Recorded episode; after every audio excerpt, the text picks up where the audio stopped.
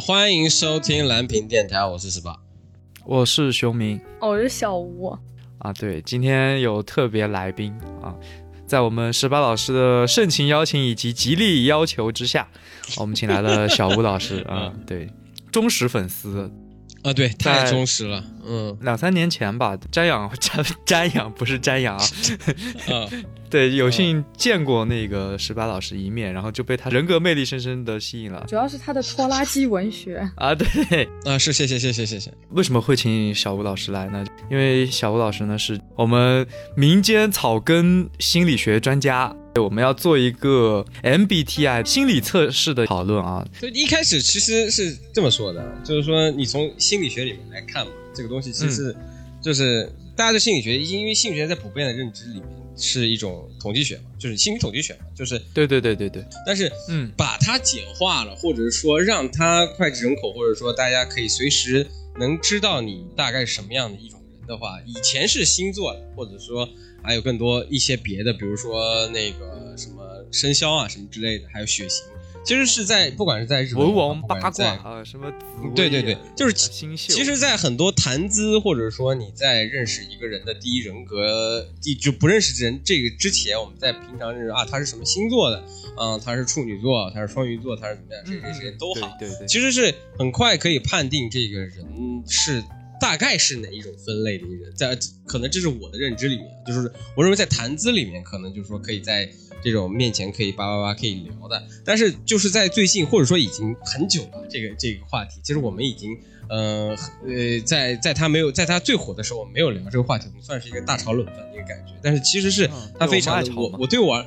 对我们爱吵，但是就是说我对他还是。很无知，我是不是可以理解 MBTI 这个测试其实就是用四个四个大类，然后去把人分成十六种，就是说他他一就每个人测试出来会有四个字母嘛，对吧？然后每个字母其实就是二选一的这么一个呃形式，然后就其实二的四次方，所以能得出一个十六十六种类型嘛，对吧？我简单的介绍一下，就是一种一种是外向型。就是会偏向于就是外部事物交流，促进心灵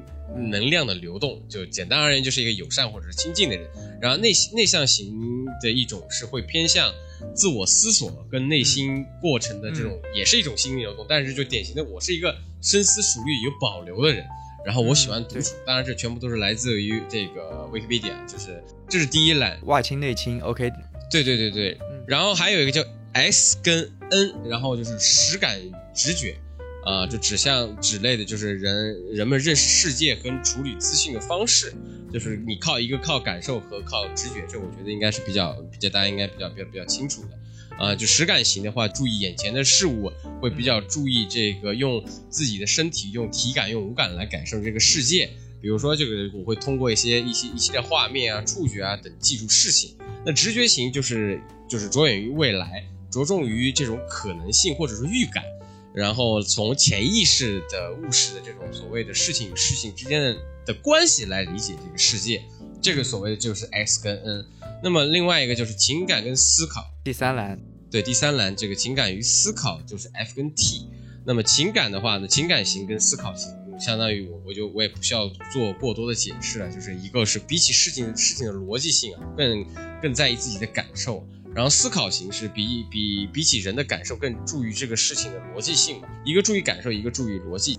那么另外一个就是判断与感知，嗯，最后一栏，判断型通过于结构就是结构化的方式去认识这个世界嘛，然后感知型也以非结构的方式去认识世界，或者说呃就始终是开放选择嘛，就自然的发生以及这种就是弹性的生活，就这种感觉。就是简单简单而言就是这样的一种感觉嘛。然后他在很多类型里面做做了所谓的这种主导、辅助、第三位跟最下位，还有就是你的每种态型，然后这种所谓的功能解释啊。其实我其实这个东西我们简单解释一下，我觉得都都都应该大家都都能感受到，就是其实它还是属于一种心理测试的一个，它它大大套不逃还是心理测试嘛。但其实我最想知道就是说这个心理测试对于自我认知或者说对于自我的了解是真的起到了所谓的。这种帮助也好，或者是说，呃，是真够真正是一种用一种认识自己的，是一种理想或者说非常理性的去认识自己一种一种方式嘛。其实我比较在意的是这个，我不知道想要、先说说我的想法。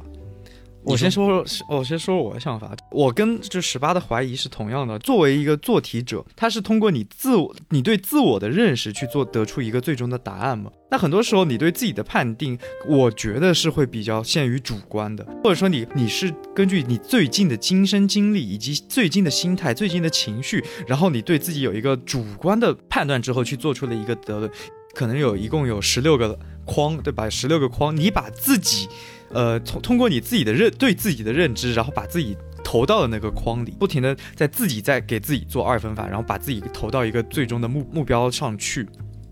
那我觉得，就最终得出来这么一个结论，肯定是很符合你对自己的认知，你会觉得嗯很准，我就是这样的人。但是，就是十八老师怀疑的点，就是这个真的客观吗？这是我一个。呃，一直觉得怀疑的地方嘛，因为很多时候，哎，过一阵子我会觉得，我再做一次这个题目，我得出来我的人格变了，这个会不会又是很一个表表象的东西？当然，我不知道人是否有一个本质，还是说人就是一个流动的状态，人的性格就是会改变的，那也有这种可能。那只是说我们最得出做这个测试得出了一个我们当下的状态。对，这就是我我我一直在怀疑的地方嘛。那就不知道小吴老师，就是作为一个你比较呃相信这一块东西的人，也对这一块特别有研究，你是怎么理解这个问题的呢？哦，我觉得就还是一开始说的那个问题，就现在很多测试题就是太鱼龙混杂了，就是像微博上那个，他给你呃。大家肯定都做过微博上那个测试吧？很多人就是最近可能又关注到这个 MBTI，就是从微博的那个，它测试结果是你的 P 的指数是多少，你的 J 的指数是多少，百分之多少？就是，但是其实我不会去看这个指数，就是我去做的测试一般都是它从你的八维功能开始打分的，比如说它。八个功能这样排序下来，然后给你看你的短板在哪里，然后你的哪一个好像有点过高了，就是我甚至都不需要看他最后给我的我的人格结果，就是我只会去看这个功能分数。嗯，那能给我们稍微介绍一下，就是这个八维功能大概是一个什么样的概念？呃，是不是我们可以理解成，比如说它不是把一个。单个的字母就是它有四个字母嘛，单个的板块拎出来跟你说，而是说它要结合着这些段的，就比如说第一个字母和第二个字母去结合，第二一个字母和第三个字母结合，第这样这样，然后去做一个分析呢，就结合着看，是这个意思吗？是的，但是它其实它这个八维功能跟它的测试结果来看，就是又不能说是完全对应的吧，就是单从四个字母测试结果进去看的话，它其实是。不太科学的，就是有点本末倒置。它是你从八维，你从八维这样排序，一二三四，你的第一功能是什么？第二功能、第三功能，然后你的劣势功能是什么？然后给你一个结果，你就是你，比如说你是 INTJ，你是 INFJ，你是 ENTJ。但是如果你再从这个你的测试结果，在你不知道这个八维功能排序的情况下。单拿这个测试结果这样一个字母一个字母解读，其实是很片面的。就像现在一些百科上面，它也会说的比较的极端。就比如说它这个 I 和 E，其实很多解释它就错了。就是比如说 E 就是友善的，I 就是呃比较沉思的。但是其实很多 I 人也会展现出他很友善的一面啊，只是说，嗯，他这个。一跟癌它的指向不同，就是可能他们的关注点啊，他们这个能量，呃，就是他们这个能量的指向是不同的。这么说可能有点玄乎。去观察我身边一些朋友，就是把他们作为样本，然后去观察，你就会其实发现同一个人格里面，呃，他们展现出来的也是非常非常的不同的。你甚至可可能很难想象到你身边两个人他是同一个人格。就这个样子，而且每个人格他其实都有发展的好和发展的不好。比如说，有些人 INFP，你一开始看不出来他是 INFP，你甚至有可能把他认成 INTJ，就是因为他把他的短板 T 一，他的外倾思维给他补上了，就是他发展了他的劣势功能，就是这种八维功能发展的比较均衡的，一定是你第一眼比较难判断的。啊，明白，尖锐一点，就是我刚才问的问题，为那为什么会就比如说我每次测试，可能都会有略微，甚至是比较大的这些区别呢？因为我可能。就我初高中的时候也做过，然后可能到大学，然后到呃毕业之后，其实都有做过。然后呃，当然有一些字母是没有变的，但是有有的时候可能对比着来看，区别也挺大的。嗯，在我理解中，就是说心理学这个东西是不是它不能呃深入到我们性格的本质？第一啊，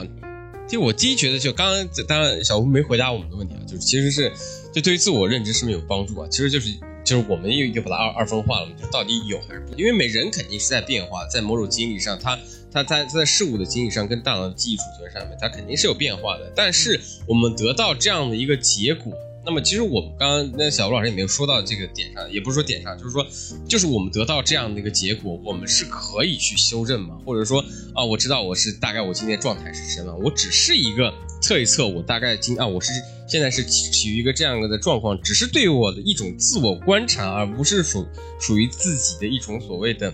自我的一种改变的一个启动，或者说一种原因。那我其实现在看起来好像我们是没办法测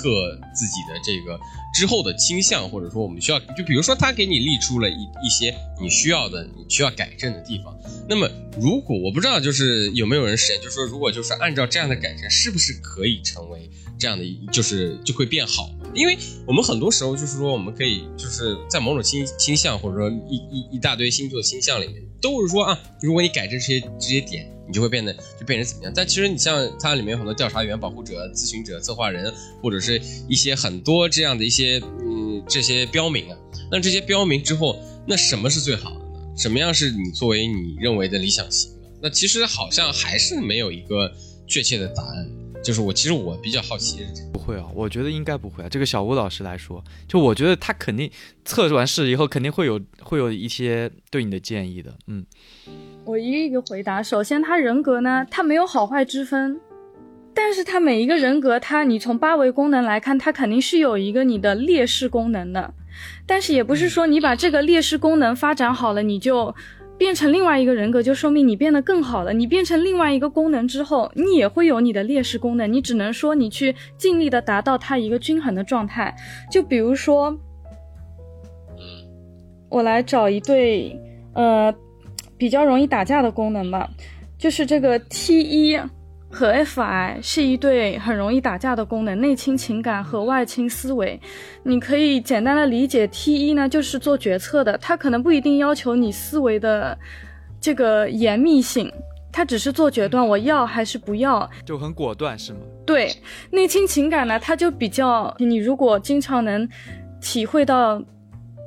这种比较深邃的这种情感，而且没有办法用语言。给它很全面的概括出来，这个就是 Fi。那么很多人内耗，他其实就是因为 T 一和 Fi 打架了，他不知道该听理性的还是听感性的，所以他才会内耗。我我在回答那个，就是我承认，就是这个人格它肯定是流动的。就是因为人他是发展变化的，你每天都在经历不一样的事情，有时候改变可能就是一瞬间，你可能听到一句话，他就彻底翻转了你之前的一些思维，就是你的认知，这是很有可能的。然后你的毁三观是吧？对，然后你的呃，就是会牵动你一系列的变化。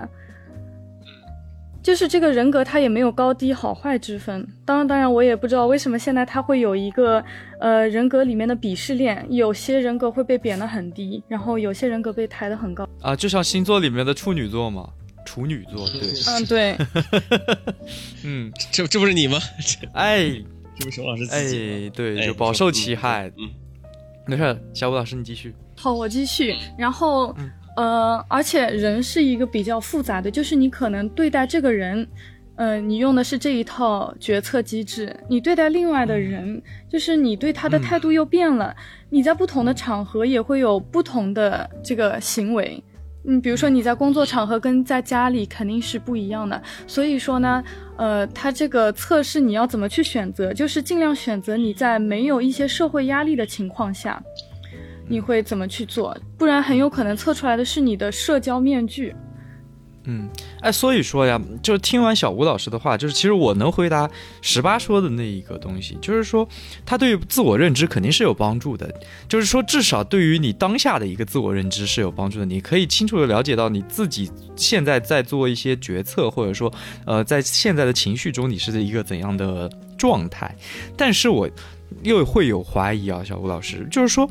如果说人是流动的，我绝对承认，也有可能有也有人在一个瞬间，就是就是回眸一瞬间，然后我就变了啊，我三观崩塌了，都有可能。但是如果说这个东西，我觉得呃，至少要保持一个稳定的状态。也就是说，如果流动的太快了，这个东西是不是就显得有点太玄学了？就是比如说，我对这个人。就你刚才说了嘛，就是我对这个人是这么一套决策机制，我对那个人又是一套决策机制。那我比如说，我们我一天接触二十几个人，那我对每个人都如果是一套不同的，或者说是几套不同的，呃，决策机制的时候，那这个时候，这我觉得不能称之为，至少不能称之为我的荣格吧，或者说人格吧。这这这只是我的几套，呃，见风使舵，然后我的，嗯。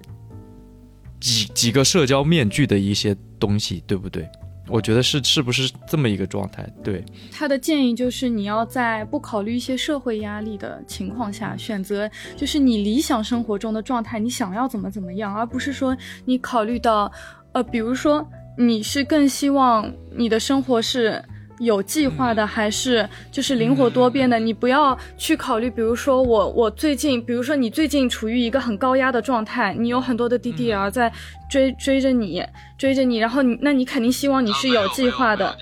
是吧？就是这这这种情况，你测试就很多人他会犹豫。我该选哪一个选项，就是因为他们没有想清楚他们到底想要什么，然后可能会混淆现实生活中他们在压力的情况下的决策跟他们自己真正想要的。嗯，哎，这点就挺有意思，就是说，我觉得啊，就是从我做做测试的角度来说，我不知道十八是不是这样啊。就是我做测试的时候，如果我不想不考虑这些压力，不考虑我现在面临假设一个场景，我要做什么决定，我是没有办法选择的，我只能选我不知道，我不知道，我不知道，我不知道，就是说，呃，I don't know。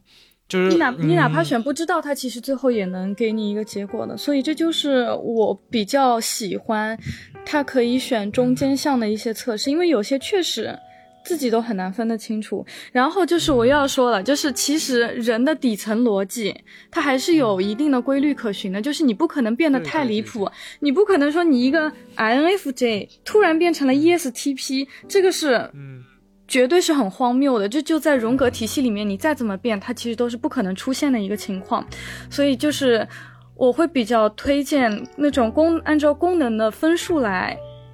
给你一个人格结果的那些测试，就是这个道理，因为它会给你列出你三个可能的选项，你会发现这三个可能的。你看看来看去，你会觉得都有跟你的一些行为很重合的地方，你觉得都很像自己。但是你去放到这个八维的功能表里看，你会发现它们的功能其实大大致相同的，哪怕它们的字母差了好几个。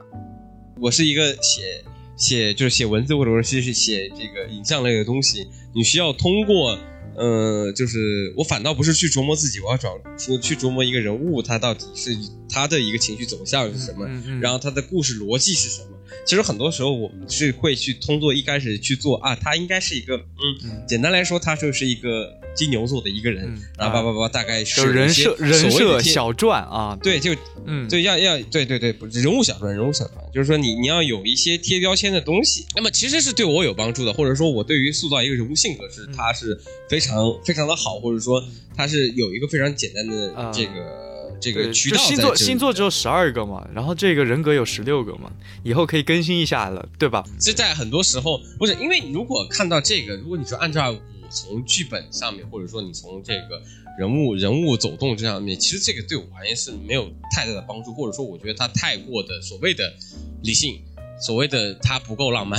就是说他他有有些时候就是说你在星座里面他是很够很浪漫，他所有的事情都是模糊的，我反倒是可以去创造一些就是。这个这一些非逻辑的、非逻辑的行为准则的时候，我是否可以理解说，比如说星座只是一些很特质的点，它是几个关键词？那也可以这么说嘛，它是其实就是一些标标签的结合体，或者说它是一个非常典型的一个就二分法的一个一个一个一个最最最好的一个帮助嘛。其实就是我觉得它是就比较比较有意思的点是这个嘛，而且。嗯，你你在作为谈资嘛，我每次都说作为谈资的话，它是非常的非常的有意思，你可以立马去加入这个话题而已嘛。但是就是说从 M 从这个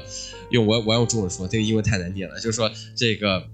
荣格测试迈尔斯性格分分分类指标这个就是 M B M P 嗯 M B T I 这个这个角度的话，我觉得他是太过于性情，或者说我没办法去通过这样的一个东西去反推人物，就是。蛮难的，就比如说它是一个外向型，要你要结合很多东西，我反倒是觉得难的。当然，就是说其实是很多时候像小吴老师刚刚说的，他他每个人是有自己的底层逻辑的，或者说他是有自己的底色的。那么他底色到底是是是怎么样？其实，在在很多时候通过童年影响，或者说在在教育影响一下，爸爸很多影响里面，其实是你是没法改变的，或者说你在很多时候你是有一个底色在那里。头你是改不掉的，那么就是甚至在在很多地方是有浮动的嘛，那其实是浮动的这样的一个角度，其实是呃也也也是蛮有意思的嘛。说我其实可以看看到我浮动大概是怎么样，大概怎么样，就就就像其实刚刚像刚刚有一句话，我觉得特别特别有意思。小吴老师说，就是说不管你怎么样，就是你上升到另外一个，或者说也不能说上升嘛，你变成另外一个角色之后，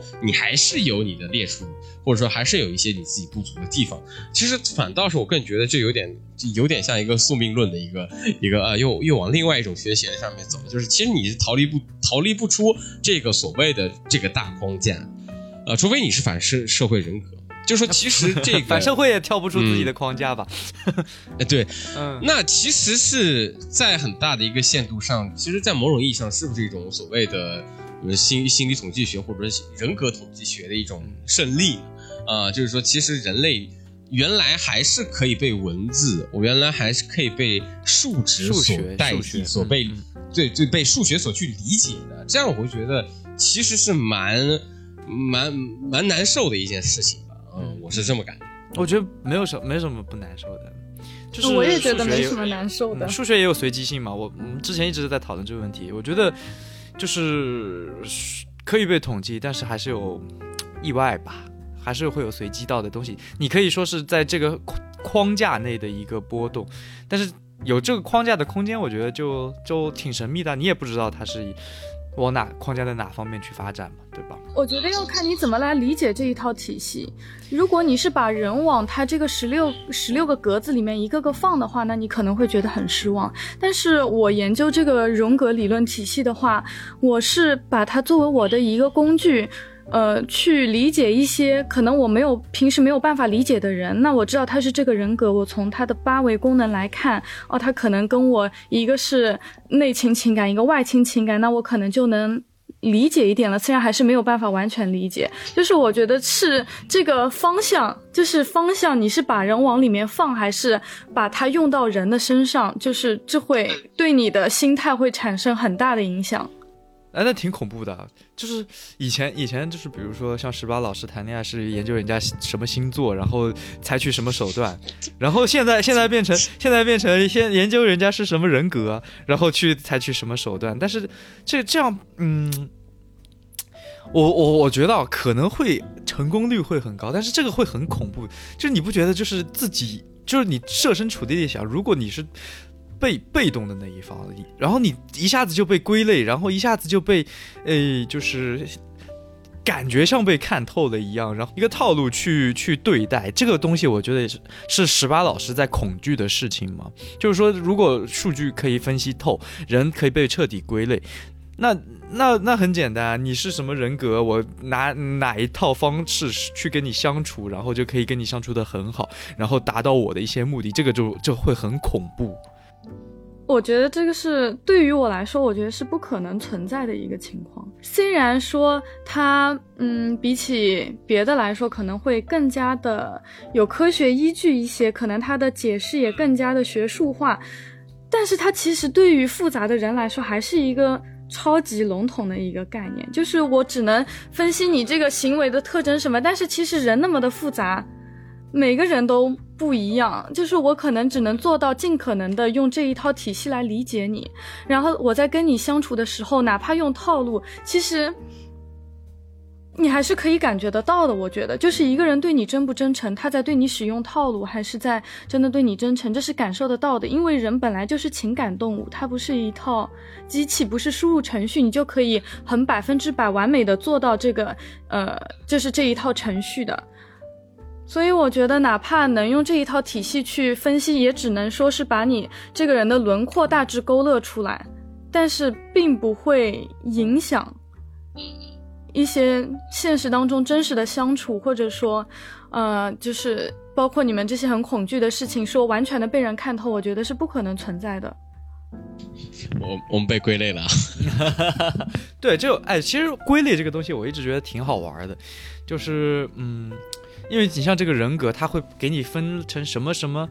呃，像什么守卫者呀、倡导者呀，然后什么 ENTJ 这样指挥官啊，就这个职业啊，这个东西是就我觉得特别有意思的点。嗯，我也觉得很有意思，因为在我看来，就是大家因为性格不同，然后就是会有大家不不一样的分工。对对，然后呃。因为也也我们也是玩嘛，对吧？然后我我们都做了一个，都做了一下这个性格测试，然后，呃，来我们公布一下，就是我十八十八老师是什么什么型人格？我是指指挥官嘛，就是说是是指挥官，嗯，对，E N T J 嘛，E N T J，对，那那小吴老师，我来为我们。解读一下这个就是 ENTJ 这个性格的人啊，指挥官十八老师是怎么样一个？就是看看准不准啊？啊，这个 ENTJ 从刻板印象上来说啊，我只能说刻板印象了，因为这个每个人都不一样。刻板印象上来说呢，是一个比较有领袖气质的，可能外人看来会跟 ENFJ 会混淆。才气逼人的，很有才干的那种，然后他的决策力也很强，就是他是一个比较有远见的，然后又比较，呃，可以说是雷厉风行吧，就是比较果决的一个。然后我之前还看到有说法说是，ENTJ 的领导，一般来说这种企业家什么他，嗯，到了一定的境界之后。都不是单纯的为了钱，他一定是为了自己的梦想。比如说他的一个什么理念，嗯嗯嗯，挺挺挺像的，挺像的，嗯呃，比如说他有一个员工辞职了，他跟你说我我有梦想，我我要去别的地方发展了，为了我的梦想，ENTJ 领导可能会很支持你，就这样放你走了，就是支持你，他觉得好有梦想。但是 ENTJ 从刻板印象上来说啊。呃，就是可能会让别人觉得不太舒服的一个地方，就是可能会目中无人，就是觉得谁都看不起，就是真心真正欣赏的人会很少，能让他打心底里欣欣欣赏的人可能是非常的少，他会呃觉得你们都配不上我，就是可能会给人这种感觉，对对对，就是一个孤独的英雄的那种形象。来，十八老师自评一下呗。呃，我先我先我先查了一下资料啊，就是说这个 ENTJ 最有名的 ENTJ 啊，第一个是我们的这个川普，嗯，第二个是拿破仑，好像也是，唐明皇也是。哇，唐明唐明皇也能从这样反推出来的？呃，他们没测过，没测过的就算了嘛。从功能上来看啊，从功能上其实是可以大致推出来的。ENTJ 它对于这个另一半，真的如果是碰到自己的真爱的话，会包容到一个令人发指的程度。就是你看看这个拿破仑跟这个唐明皇就知道了，甚至是另一半出轨什么，他们都。当然你现在可能觉得不可思议，但是这个确实是 ENTJ 容易干出来的事情。爱上一匹野马。哎，嗯，好像，嗯，哎，说的，这说的好像字字都钉在钉在心里，感觉有点特别特难受。我完了，啊，你被看透了，我不能考，我被看透了，我被看透了，你被看透了。还还有还有个有名的人是那个伊隆马斯克，就是那个最近买的推特那位那位那位老兄也蛮牛的啊。那那其实啊，是不是说了这么多啊？没法说的，说的好像是蛮准的啊。那那那 那继续分析分析我分析分析我嘛，对吧？嗯，分析你啊，你你你是一个怪人啊，我是个怪人，我呃我我知道，我是 INFJ 对吧？就是我们俩其实挺像的，我们俩应该是就是 N I 里面，嗯，超级像，就是这个 T 跟 F 轴本来就不明显，然后嗯在外人看来，可能我们两个人跟我们不熟的人挺难看透的，就是可能会给人感觉有点神秘，啊，我就我那太那那那老神秘了。不知道我们一天天的在干嘛，而且可能会给人一种谜语人的那种感觉。我说谜语吗？来，十八老师，你不，你何止说谜语啊！我到现在都没有猜透你的心。好好好，嗯，INFJ 它有一个比较厉害的功能，就是，嗯，因为它的第一功能是 NI，是一种线性的直觉，再加上它的第二功能 F 一，它是跟社交有关的，所以它在社交场合会让人感觉如沐春风，而且非常的得心应手。就是他在接触你的一瞬间，可能就会对你做出一个比较准确的判断。嗯，差不多是这个意思，而且 INFJ 都比较的深居简出。啊啊，是我我我嗯是有一点，是有一点，嗯，蛮蛮蛮准的，蛮准的。准吗？哦，OK OK 蛮 fine，准嗯，就他浑身会有一种很冷淡的那种气质，INFJ。OK OK，嗯 OK OK OK，我会嗯接受接受，嗯这太好太有意思。呃，然后这个我俩的劣势功能，INFJ 和 INTJ 劣势功能都是 S 一，就是它的实感。S 一呢，它可以，呃，理解成感官上面的一种享受，可能就是我们会面临不知道如何正确享乐的这个问题，就是。你平时可能享乐了之后，可能会觉得有负罪感啊，或者说是状态不好的时候就纵欲过度、暴饮暴食。但是暴饮暴食没有啊，倒也倒倒也没有暴饮暴食，这么说，纵欲过度你有吗？是吗？呃，就是容易摆烂，就直接摆烂了，会会会，就会有这个问题。然后，哎，我觉得这个 INFJ 还是挺有意思的，因为 INFJ 总的来说，它可以对其他所有的人格有一个了解，而且这个是真的是他在接触一个陌生人的时候，他可以从直觉上面就迅速的判定出来，我应该用啊一套什么样的。逻辑去应对这个人，这个可能你自己都没意识到，因为这个真的已经深入骨髓了。有吗？十八老师 有有有有有有，啊，有吗？真有吗？我的感觉是有。你真有真有真有真有真有，你社交面，你社交面跟跟跟平常的一面还是还是分的蛮开的，就哎，那那那那这这这这这再问一下，就是 INFJ 和 ENTJ 如果是好朋友的话，会不会有没有这样的历史上有没有这样的案例？历史上不太清楚，但是 INFJ 跟 E ENTJ 就我们三个人肯定是合得来的。啊、我们三个是合得来的。对他，你不要把自己，他有一你不要，加进来，你不要掐住我们两个。我认 真问你和烦了，你好烦哦。他其实有一张嗯嗯配对表的，就是我到时候可以把我的一些资料，就是不知道你们那个电台能投放一些资料，我可以把我的能能能能能能，这个这个配对表啊什么的，就是什么样人格的，不管是谈恋爱还是交朋友在一起，会比较丝滑一点啊什么，就他其实有一套理论，当然这个也不绝对，因为这个东西，我想卖钱。开玩笑，开玩笑。因为在国外的话，我看到过有一个版本的测试是，它会测试结果是显示你每一个人格的占比占百分之多少。嗯嗯嗯，其实我觉得这个才是最科学的，但是我没有找到它的链接，我只是看到就是那个话题里面有人放出了那样它的测试结果，我觉得其实那样的测试才是最科学的，明白。因为人本来就是多面的，嗯，就是不是说你是这个人格的，你别的就一点都不沾边了。包括它的八维功能也是，比如说你是 N I 人，不是说你 N 一就一点都没有了，甚至有很多人是 N I 和 N 一双高的。啊，三高三高你就得吃那个什么补品了。这什么烂梗啊？嗯不好意思，すみません。嗯，那所以这个其实在我我是不是就说这么多哦？嗯可是不是可以理解它是一种行为行为准则的一个指南？嗯，可以这么说， 就是用这一套理论去解释你的一些行为，你的一些思维方式。那其实还是逃离不出，就是其实里面它是这个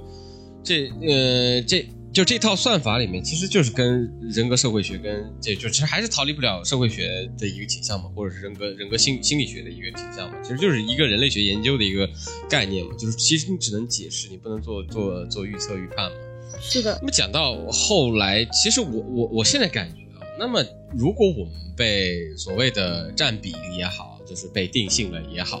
那么。那么有有我我看出有些人就说我不知道，就是我不知道这个小薇有没有看过这个新闻啊？就是其实这个韩国还是已经是这个这套算法的一个非常大的一个性质了，就是他们都拿可以拿来做作，其实这是挺挺牛的一件事情。嗯，就是这套准则可以到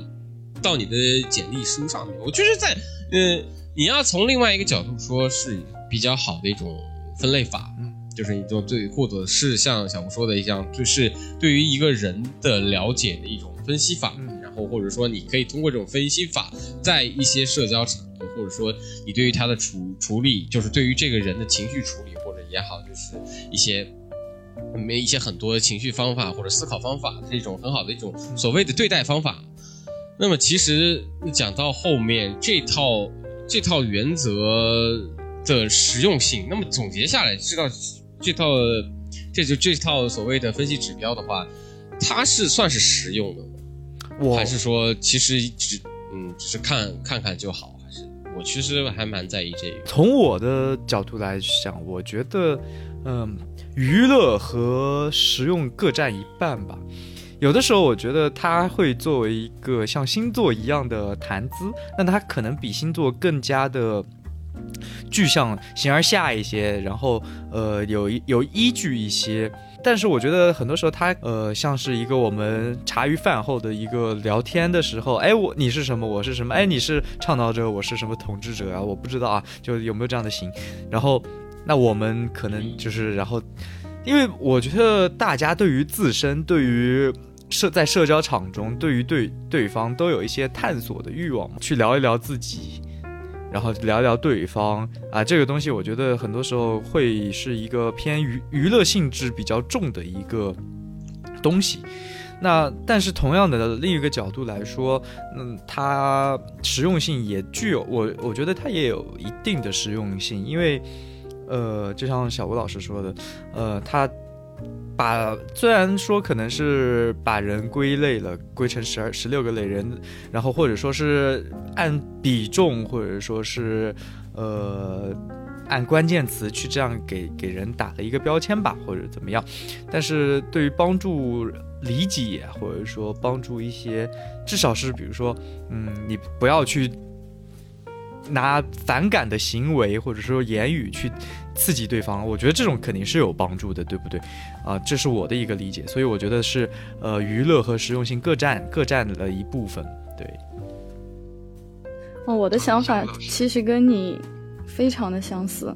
就是我觉得不能把这个说像韩国一样作为简历，我觉得太夸张了，因为就像之前，就是我的观点是人是流动的。你现在测出来是这个，不代表你以后就不会发生变化，而且它其实能代表的东西很少。对于我来说，我其实是不反感去把人分类的，而且何况这个分类它其实也不够细致，就相当于对我对于我来说，就等于是你是男人还是女人，你是中国人，你是日本人，你是韩国人，它其实就是一个很模糊的概念框架，就是嗯，但是它肯定是不能代表你这个人个体的，就是。世界上有多少个人，他就一定有多少种人。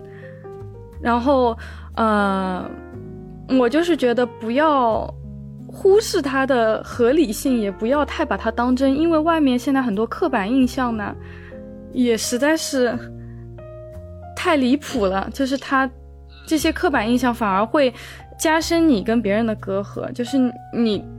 在听到人家的一些呃他的人格类型之后，你就会想到那些不好的东西。其实，真的未必。就是我更倾向于是我去接触不同的人，然后我去呃问他们你的类型是什么，然后通过跟他们实际的接触去观察他们，然后去丰富我这个知识系统，而不是把我这个知识系统像贴标签一样给他们去就贴上这些，来来印。印证，而不是说当成一个方法论，对吧？是，它是有一些所谓的合理性的，但是它对于我不知道这件事情，其实对于我分分，如果就是说没有它也是可以的，就是是我可以理解是这样的。嗯没有他那以前，哎，我突然我有一个突然想到的问题啊，作为最后的一个好玩儿瞎问问啊，就小吴老师，就是有没有就是有没有人去做过，比如说把这个人格测试、荣格测试和星座去做一个关联，或者说跟这个呃八字。啊，这种东西去做关联，会不会发现，就比如说某个星座的人，某种人格特别多，会不会有这样的一个印证呢？就是我觉得这个是一个我突突然脑洞开了的一个好奇的点啊。嗯，八字是有的。我之前是有一个朋友，我正好看他的八字的时候，我一开始以为他也是 INTJ，我就说你看八字，我觉得你很像 INTJ，但是你的八字像是 INFP，因为他的食神太旺了。然后他就去测了一下，真的是 INFP，其实是有一定道理。但是这个星座的话，我觉得还得结合星盘来看，肯定是可以看出一些东西的。如果看只看太阳星座的话，可能太笼统了，就会不准。啊，哎，就就我我在想，就是如果说，呃，他能跟星座，或者说，比如说处女座的，比如说什么 I N 的特别多啊，这这么这么个概念，或者说什么金牛座的，就是什么呃 F J 特别多，哎，这种我就会觉得，哎，这个这个就有意思了，啊，我我会有这样的想法，嗯，其实是有的，而且呃，现在比较流行的是把呃，就是荣格十六型人格去和九型人格做一个结合关联，然后这样的话，哦它其实就丰富了。你会发现它，呃，比如说 INTJ 很多都是五 W 四，就五 W 六，就是 INFJ 这个也挺多的。然后像 E ENTJ 可能很多的都是，呃，三 W 四、四 W 三这个样啊，这是子了。嗯。九九型人格是吧？我们可以下一期再聊聊。其实也不光只有九种类型，然后他们把它跟它两边的这个发展出了侧翼之后，九型就已现在变成了十八种人格，然后它十八种人格再加上